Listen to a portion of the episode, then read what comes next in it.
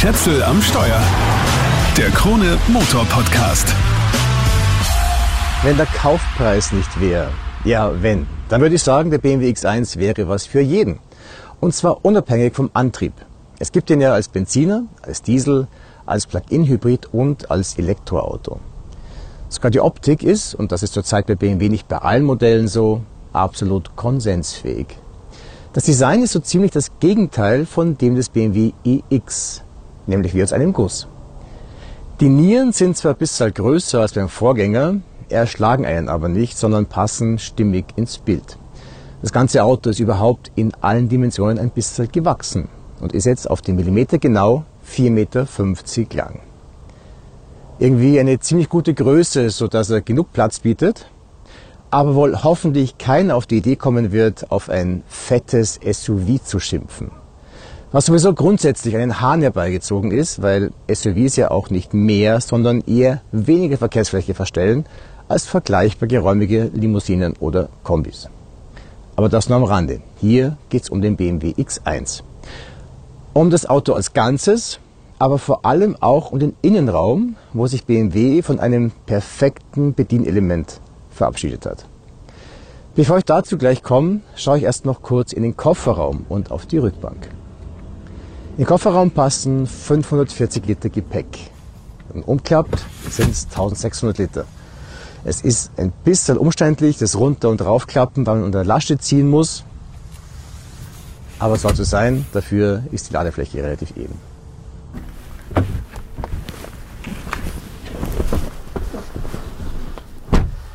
Das Platzangebot auf der Rückbank ist jetzt nicht exorbitant, aber geht voll in Ordnung. Also ich habe extrem viel Platz für meine Füße hier unten drin, im übrigens beleuchteten Fußraum. Hinterm Sitz ist es ein bisschen eng, aber ich habe ja seitlich Platz und sitze deshalb wirklich richtig gut. Kopffreiheit absolut in Ordnung, mehr als ausreichend. Und die Rücksitzbank ist sogar verschiebbar. Das bringt allerdings nur was, um den Kofferraum zu vergrößern. Ich bin hier schon in der hintersten Stufe. Also widmen wir uns dem Interieur und der Bedienung. Im Wesentlichen schaut sie aus wie im neuen BMW 2er Active Tourer. Es gibt fast keine Knöpfe mehr, dafür ein großes, breites Curved Display, das zwei gut 10 Zoll große Bildschirme zusammenfasst. Also den Tacho und den zentralen Touchscreen. In den Türen gibt's riesige Türfächer, die leider nicht gepolstert sind, sondern hartes Plastik. Wenn da was drin liegt, klappert's also. Dafür passen locker eineinhalb Liter PET-Flaschen rein. Was gleich auffällt im Innenraum, ist eigentlich eine riesige Aussparung im Armaturenbrett. Der schaut so aus, als würde was fehlen. Vorn und in der Mitte. Da ist eine große, aufrechte Fläche, wo man sein Handy zum Laden einklemmen kann. Da haben sie wahnsinnig viel Platz verschenkt. Und Design. Also so wie ein BMW iX oder ein Vierer außen mit den Nieren irritieren, macht das der X1 hier im Innenraum an der Mittelkonsole. Aber man gewöhnt sich dran. Irgendwann fällt es einem gar nicht mehr auf, habe ich festgestellt. Die Mittelarmlehne geht über in eine Art kleines schwebendes Bedienfeld. In der Mittelarmlehne drin geht sich, obwohl es so flach ist, noch ein Minifach aus und darunter ist eine größere Ablage. Davor sind dann noch zwei Cupholder und zwei USB-C-Buchsen. Was es nicht mehr gibt, ist der iDrive Controller, also der mittlerweile schon legendäre Drehdrücksteller. An der Stelle fange ich normalerweise ein großes Wehklagen darüber an, dass es dieses geniale Bedienelement nicht mehr gibt. Und das ist auch wirklich schade, weil sie haben den iDrive Controller bzw. die Bedienung damit über die Jahre absolut perfektioniert. Und er fehlt mir auch. Aber es hat auch was, dass das Cockpit so aufgeräumt ist. Ich erkläre das mal kurz, also den Hintergrund zum Wegfall des iDrive Controllers. Das eine hat passenderweise mit Controlling zu tun. Natürlich ist es billiger, das Teil wegzulassen. Vor allem aber ist das Programmieren des ganzen Systems auch einfacher, wenn dieser Bedienweg nicht berücksichtigt werden muss. Da gibt's also den Touchscreen, dann die Sprachsteuerung und wenn man jetzt nicht auch noch den Weg über den Controller einarbeiten muss, hat man schlichtweg leichter in der Entwicklung. Und nachdem eh die meisten Leute auf Touchscreens stehen, auch wenn es noch so sehr ablenkt während der Fahrt, gehen den Verfechtern des iDrive Controllers auch bei BMW intern die Argumente aus. Alleinstellungsmerkmal, hin oder her. Und ja, das neue Cockpit hat schon auch seine Vorteile. Du steigst ein, legst die Hand auf die Mittelkonsole, drückst ohne hinzuschauen auf den Startknopf und schaltest mit dem Kippschalter auf die, quasi in einer vollautomatisierten Bewegung. Also einsteigen und losfahren, allein das macht mir schon richtig Spaß im BMW X1. Die Bedienung ansonsten ist schon auch noch besser als bei vielen anderen Herstellern, muss man sagen. Aber im Vergleich zum Vorgänger oder zu anderen Modellen hat die Ergonomie insgesamt etwas gelitten. Wobei nochmal, das ist Jammern auf hohem Niveau. Gehen wir die Bedienung mal durch. Auf dem kleinen Bedienfeld an der Armlehne habe ich unter anderem auch einen echten Lautstärkeregler samt Stummschaltfunktion. Dafür gehört BMW gelobt und gepriesen. Warnblinker und Kamerataste sind da auch. Und vor allem zwei Bedientasten. Die eine heißt My Modes und ruft die Fahrmodi auf. Und da ist es mit dem Lobpreisen gleich wieder vorbei. Wenn ich am Display meinen Fahrmodus ausgewählt habe, würde ich eigentlich erwarten, dass die Anzeige automatisch wieder auf die Ansicht zurückspringt, die vorher da war, also auf das Navi zum Beispiel. Aber tatsächlich bleibt eine zugegeben recht schöne Grafik stehen. So, einfach für die Optik. Das wäre okay, wenn das alles hier ein Kunstprojekt wäre. Aber Freunde in München, nur zur Erinnerung, das hier ist ein Auto. Und zwar ein ziemlich gutes. Was ich auch ein bisschen ungewöhnlich finde, die Modi sind eigentlich weniger Fahrmodi als vielmehr Fühlmodi. Also es geht mehr um Farben und Beleuchtung und sowas. Ich habe zwar das adaptive M-Sport-Fahrwerk an Bord, aber wirklich auf seine Einstellungen zugreifen kann ich nicht. Außer indem ich den Sportmodus aktiviere. Dafür habe ich dann noch so kreative Modi wie Expressive oder Digital Art, die halt dann auch eine andere Grafik da stehen lassen. Okay, sei es drum. Mit der Taste daneben hier auf der Armlehne komme ich in das Menü der Fahrassistenzsysteme. Und das sollte man vor der ersten Fahrt auf jeden Fall aufrufen und alles so einstellen, wie man das will. Der X1 hat nämlich viele Assistenten. Eine ganze Menge serienmäßig, aber auch einige optional. Also gehen wir es mal durch. Ach ja, eine Funktion habe ich hier als Schnellzugriff. Mit einem Fingertipp kann ich den Spurhalteassistenten abschalten. Für den Rest muss ich ins Menü. Das alles mache ich einmal, dann habe ich meine Ruhe. Und wenn ich mich mit der BMW-ID anmelde, dann wird sich das Auto hoffentlich die Einstellungen merken. Frauen und Kinder machen dann das Gleiche. So, jetzt gehen wir es durch. Sicherheit und Warnungen. Äh, Frontkollisionswarnung. Früh, mittel, spät oder aus. Also ja, Warnung ist schon okay, aber früh bitte nicht. Spät muss reichen. Spurverlassenswarnung. Ähm, ja, in Gefahrensituationen von mir aus. Spurwechselwarnung, nein, ich will keinen Lenkeingriff. Und Warnung beim Abbiegen, okay. Seitenkollisionswarnung, ein Ja. Vorfahrtswarnung, ja, ich finde nicht, dass er mir dauernd sagt, dass da vor mir ein Stoppschild ist, mache ich auf spät. Also er darf mich schon warnen, aber wir wollen nicht übertreiben. Ausstiegswarnung erweitert. Ähm, pff, das Warlauf erweitert. Man kann es ja ausprobieren. Man kann dann ja auch noch nacharbeiten. Warntun bei Gefahr, ja bitte. Nothalt, ja, wenn es sein muss. Soll er auch stehen bleiben von selber. Aufmerksamkeitsassistent. Standard, ja. Also sensitiv nicht. Also ich bin schon Herr meiner Sinne. Nochmal zurück. Geschwindigkeitswarnung. Nein, ich weiß, wenn ich zu schnell fahre. Warnung bei Tempolimits ähm, manuell übernehmen. Ja, also ich will nicht, dass das Auto automatisch das Tempolimit übernimmt. Dazu funktioniert bei allen Herstellern der Tempolimitassistent ganz einfach. Zu schlecht.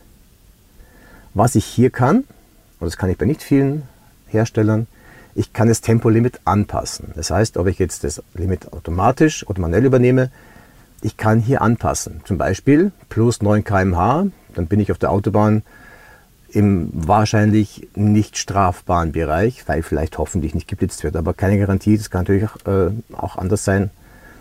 Man kann auch davon ausgehen, dass manchmal schon bei 5 km/h zu schnell geblitzt wird. Also ich möchte nichts garantieren.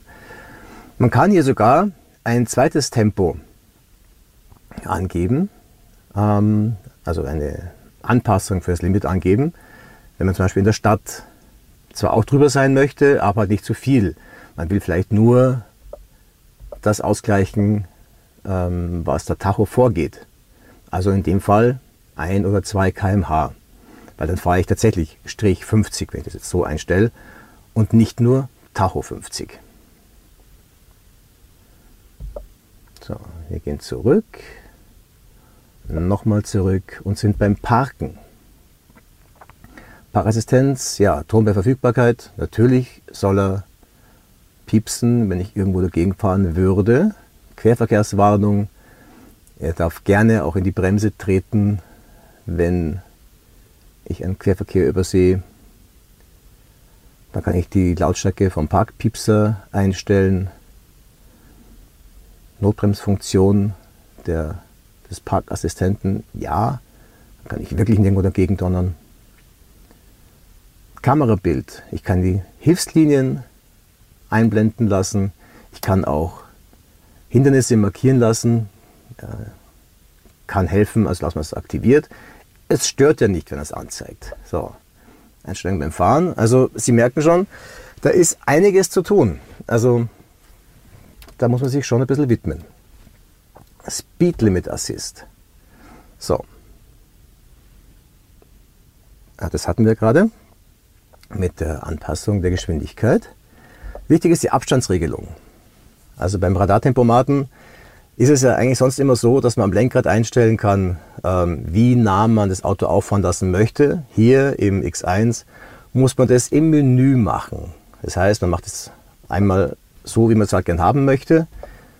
Großer Abstand, mittlerer Abstand oder geringer Abstand. Das ist mein Abstand der Wahl. Wenn ich das dann ändern möchte, muss ich wieder ins Menü rein, was halt irgendwie ja, unpraktisch ist. Das war früher besser. Dann kann ich hier noch einstellen, dass er, wenn der Tempomat aktiviert ist, rechts überholen vermeidet. Und was ich hier auch, ähm, auch einstellen kann, und das ist auch nicht bei vielen Herstellern der Fall. Ich kann hier wechseln zu normalen Tempomaten. Also ich habe die Wahl zwischen Radar-Tempomat, also adaptiven Tempomat und dem normalen Tempomaten. So, Strecken- und Kreuzungsassistent. Geschwindigkeit automatisch dem Streckenverlauf anpassen. Na, also wenn ich langsamer werden will, dann mache ich das schon ähm, selber. Dann das ist eine sehr coole Funktion, wenn ich mit Navi fahre, also das heißt hier aktiv der Route folgen. Wenn ich auf der Autobahn abfahren muss und ich werde nicht automatisch, also von, von selber, von mir aus langsamer, dann wird das Auto automatisch langsamer, um mich darauf aufmerksam zu machen, dass ich da jetzt gleich von der Autobahn runter muss. Und es rüttelt auch kurz am Lenkrad. Das kann ich hier abschalten, wenn mich das stört. An, an Ampeln anhalten, automatisch, manuell oder aus? Okay, ähm, ich hasse mal auf automatisch. Ich meine, in der Regel werde ich selber mitkriegen, dass äh, ich stehen bleiben muss, aber das schaue ich mir jetzt mal an. Okay, Anfahrerinnerung, wenn es an der Ampel grün wird und ich schlafe noch oder schaue ins Handy, dann kann mich das Auto gerne erinnern, dass ich losfahren muss. Assisted Driving. Spurwechselassistent, ja, er kann wirklich gut die Spur wechseln automatisch. Und Rettungskassenassistent, ja bitte. Also natürlich möchte ich, wenn ich äh, im Stau stehe, eine Rettungskasse bilden. Bergabfahrhilfe kann ich hier auch aktivieren. Benachrichtigungen erweitert oder Standard. Na gut, das muss Standard reichen. So. Rückmeldungen am Lenkrad. Leuchtelemente, ja. Wenn der Radartempomat, also der Autopilot praktisch, ähm, nicht mehr zurechtkommt, dann soll er natürlich am Lenkrad möglichst auffällig warnen mit Leuchtelementen. So, Lenkradimpuls. Ja, das macht mir auch alles irgendwie Sinn. Okay. So, hat jemand auf die Uhr geschaut, wie lange ich jetzt gebraucht habe, um alles einzustellen? Der BMW X1 ist ein Auto mit vielen Möglichkeiten. Das haben wir jetzt ganz eindrucksvoll erlebt. Insgesamt muss man sagen, die Bedienung ist nicht mehr ganz so übersichtlich, wie es bei BMW mal war. Aber man kann sich zurechtfinden mit ein bisschen guten Willen. Eine recht gute Sprachsteuerung gibt es auch, aber die kann natürlich auch nicht alles. Die Zielangabe ins Navi haut auf jeden Fall gut hin. Hey BMW, bring mich in die Mutgasse 2 nach Wien. Ich habe mehrere Ergebnisse zur Mutgasse 2 Wien gefunden. Welches soll ich nehmen? Gut. Mutgasse, Milchgasse oder Rotgasse. Ich nehme, was ich gesucht habe, Mutgasse 2. Dann schlägt sie mir Auf geht es. Auf geht es Alternativrouten vor. Und wenn ich jetzt im iX einsitzen würde und das Saft im Akku wird nicht reichen für die Fahrt ans Ziel, dann wird sie mir auch gleich eine Route mit Ladepunkten, mit Ladestops vorschlagen. Aber ich habe hier einen Benziner. Zugriff auf die letzten Ziele habe ich übrigens nur, wenn ich mit der BMW-ID angemeldet bin. Das finde ich ein bisschen aufdringlich. Manches ist dann doch ziemlich unübersichtlich. Es gibt zwei senkrechte Menüleisten links im Display, die aber nicht immer sichtbar sind. Und vor allem sind sie hinterm Lenkradkranz versteckt während der Fahrt. Praktischer wäre, sie wären auf der Mittelarmlehne, aber dann wäre es nicht so luftig. Warum es zwei Menüleisten gibt, die sich mehr oder weniger abwechseln, aber ähnliche Inhalte anzeigen, dafür aber unterschiedliche Symbole verwenden, das erschließt sich mir nicht.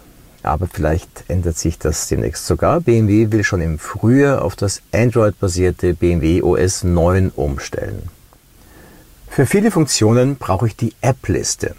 Um die zu kriegen, muss ich erst auf das viel zu kleine Home-Symbol tippen. Erst dann erscheint das genauso winzige Symbol für die App-Übersicht. Da muss ich noch auswählen, ob ich die Fahrzeug- oder die Infotainment-Apps will oder einfach alle Apps. Das sind dann aber insgesamt gezählte 65 Apps in 13 Zeilen zum Durchscrollen. Das ist teilweise abhängig davon, was ich auf dem Handy habe. Gott sei Dank kann ich die App-Symbole mit Drag and Drop sortieren, weil die meisten werde ich nie brauchen. Die Temperatureinstellung ist immer erreichbar, das ist gut. Aber schon für die Sitzheizung muss ich ins Klimamenü rein.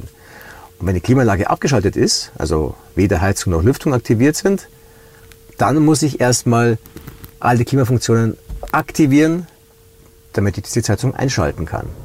Und dann ist es nicht so, dass ich einfach nur drauf tippe und sie es an. Nein, ich muss einzeln, Stufe für Stufe, schwach, mittel, stark, sehr stark drauf tippen, dass ich einfach die volle Heizleistung habe.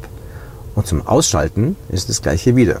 Da muss ich halt unten drunter drücken auf Minus, stark, mittel, schwach, aus. So ein Blödsinn. Mit Apple CarPlay ist der BMW offensichtlich ein bisschen auf Kriegsfuß. Also ja, es funktioniert gut, es ist drahtlos, alles okay. Aber zum Beispiel das Radio ist schwer zu erreichen. Und wenn ich unterwegs Radio höre und anhalte, Pause mache, wieder einsteigen und weiterfahre, möchte ich ja eigentlich Radio weiterhören. Aber wenn ich starte, dann höre ich einen Sekundenbruchteil des Radio und dann erscheint Apple CarPlay. Tada! Ja, um dann wieder Radio zu hören, muss ich mir das Radio erst wieder mühsam suchen. Und wenn ich auf Medien drauf tippe, dann bin ich wieder bei Apple CarPlay. Also es geht, aber es ist umständlich und auch das wäre anders besser und kann doch eigentlich nicht so schwer sein. Noch eine Sache stört mich in Sachen Displays. Es gibt noch immer keine unterschiedlichen Ansichten für das Tacho-Display. Hier habe ich jetzt also wieder gegenläufig rechts den Drehzahlmesser und links, so wie mittlerweile üblich bei BMW, auf einer Skala, die praktisch nicht abzulesen ist während der Fahrt, den Tacho. Natürlich habe ich das Tempo auch in Ziffern dastehen, aber zu einem BMW gehört meiner Ansicht nach ein Tacho mit Rundinstrumenten, also für Tacho und Drehzahlmesser. Ich hoffe, dass sie das irgendwann mal wieder ausgraben. Dass man es nicht falsch versteht, ich will natürlich keine analogen Anzeigen am Tacho, aber man kann ja digitale Ansichten anbieten, die man auswählen kann. So, bevor ich losfahre, die Mittelarmlehne ist nicht höhenverstellbar, deshalb muss man die Sitzhöhe so einstellen, dass der Ellbogen gut liegt. Soweit so gut. Warum die Armlehne in der Tür aber höher ist als die in der Mitte, das muss mir auch mal jemand erklären. Weil irgendwie wäre es doch gescheiter, es wäre auf der gleichen Höhe, dann würde man wenigstens gerade sitzen.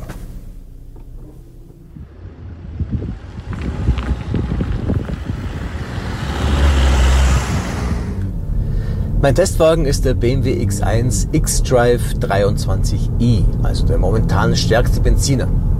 Ein Vierzylinder mit 218 PS und Allradantrieb. Dazu gibt es ein 7-Gang Doppelkupplungsgetriebe, was das einzige ist, was am Antrieb nicht so ganz ideal ist. Weil beim Rangieren oder beim Anfahren braucht das Getriebe teilweise recht lang, bis es für Kraftschluss sorgt. Dafür kann es aber seine Schaltstrategie je nach Streckenprofil gestalten und außerdem segeln, wenn er vom Gas geht. Der Motor wäre eigentlich spritzig, weil der hat nicht nur sein maximales Drehmoment von 320 Newtonmeter schon bei 1500 Touren, es ist auch ein Mildhybrid mit einem 19 PS und 55 Newtonmeter starken Elektromotor, der ein eventuelles Turboloch ausfüllen kann.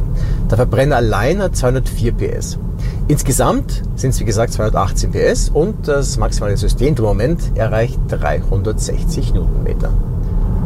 Als Verbrauch habe ich hier im Schnitt übrigens 7,9 Liter wenn ich jetzt ähm, das ausrechne, dass ich auf deutschen Autobahnen wirklich sehr schnell gefahren bin, was nicht viel mehr ist als der angegebene WLTP-Verbrauch.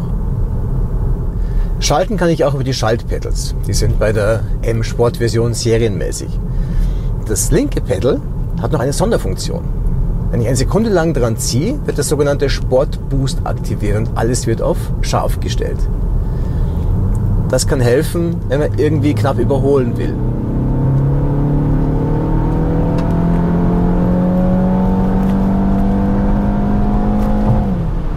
Und der geht schon ganz gut ab. Am Display zählt dann übrigens auch die Zeit runter. Also der Boost ist begrenzt auf 10 Sekunden.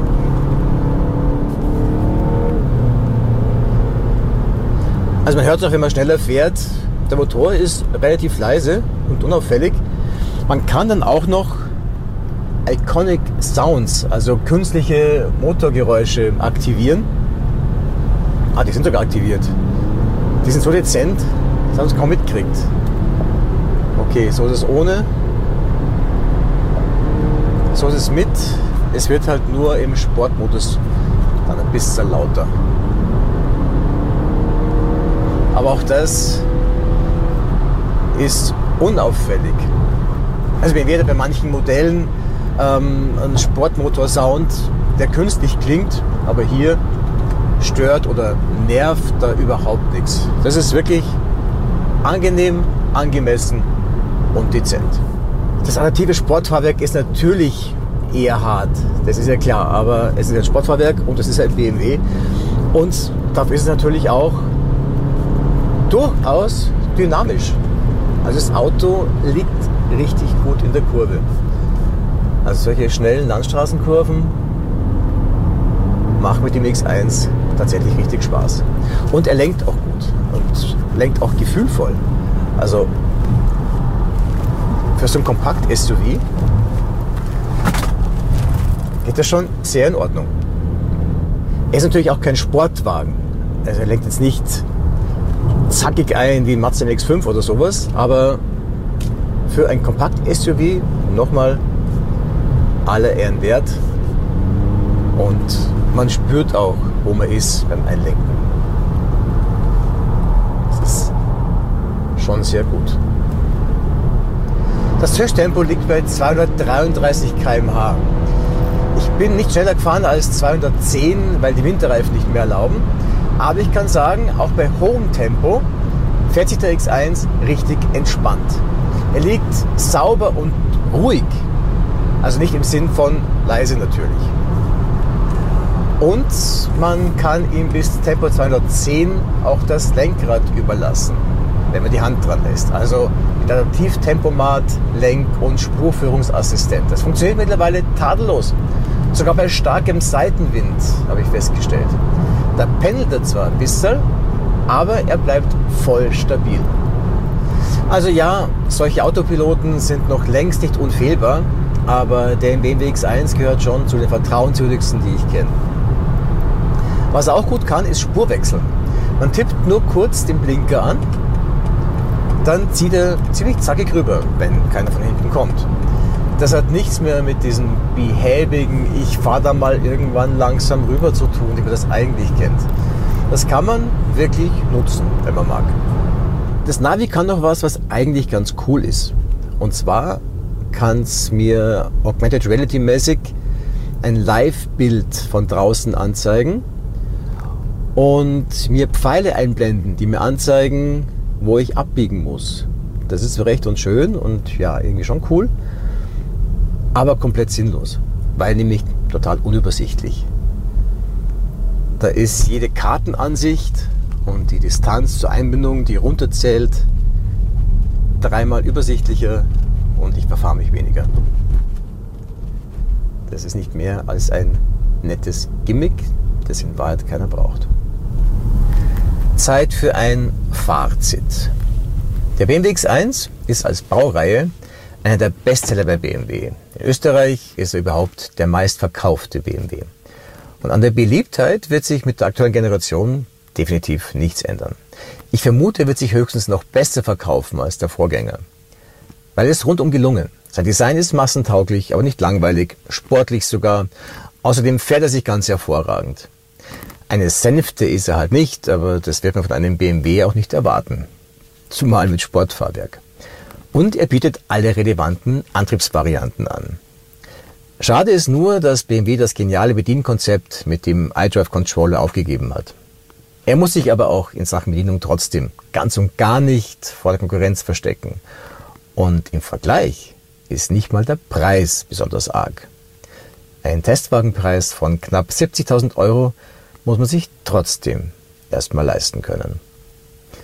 Das war's für den Moment. Wenn dir der Podcast gefallen hat, dann abonniert den Kanal doch bitte. Schätzel am Steuer, den Krone Motor Podcast gibt's überall da, wo es Podcasts gibt. Ciao, bis zum nächsten Mal.